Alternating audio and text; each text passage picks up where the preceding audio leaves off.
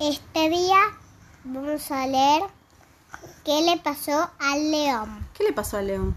Fue la pregunta que hicieron algunos animales de la selva cuando lo vieron dormido sin su melena.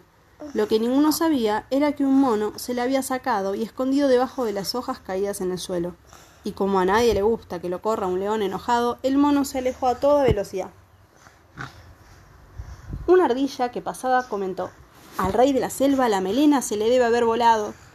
Ayudada por otra ardilla y una liebre, hizo una gran melena de paja y la sujetó a la cabeza del león con unos tallitos bien anudados. Enseguida las tres siguieron su camino. El león dormía, dormía. Los pájaros que vieron tanta paja hicieron allí sus nidos. Poco después, en la falsa melena, había quince nidos, treinta pájaros y diez pichones. Cuando el león despertó, quiso rugir, y antes de que saliera su voz, los pájaros escondidos en la paja empezaron a cantar y a piar. Un león que canta y pía, exclamaron todos muy divertidos. Cuando se dio cuenta de que su cabeza estaba llena de pájaros, el león no quiso rugir para no asustar a los pichones.